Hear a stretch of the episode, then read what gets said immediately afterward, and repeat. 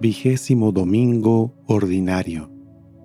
Evangelio según San Mateo, capítulo 15, versículos del 21 al 28. En aquel tiempo Jesús se retiró a la comarca de Tiro y Sidón. Entonces una mujer cananea le salió al encuentro y se puso a gritar, Señor, hijo de David, ten compasión de mí. Mi hija está terriblemente atormentada por un demonio.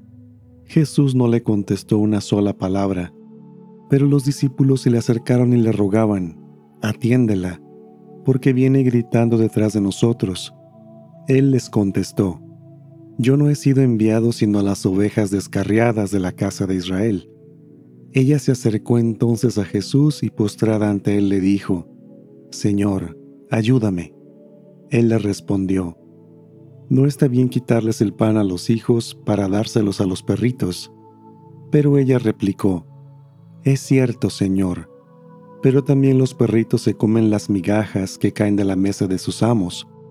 Entonces Jesús le respondió, Mujer, qué grande es tu fe, que se cumpla lo que deseas.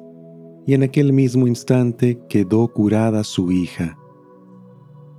Palabra del Señor.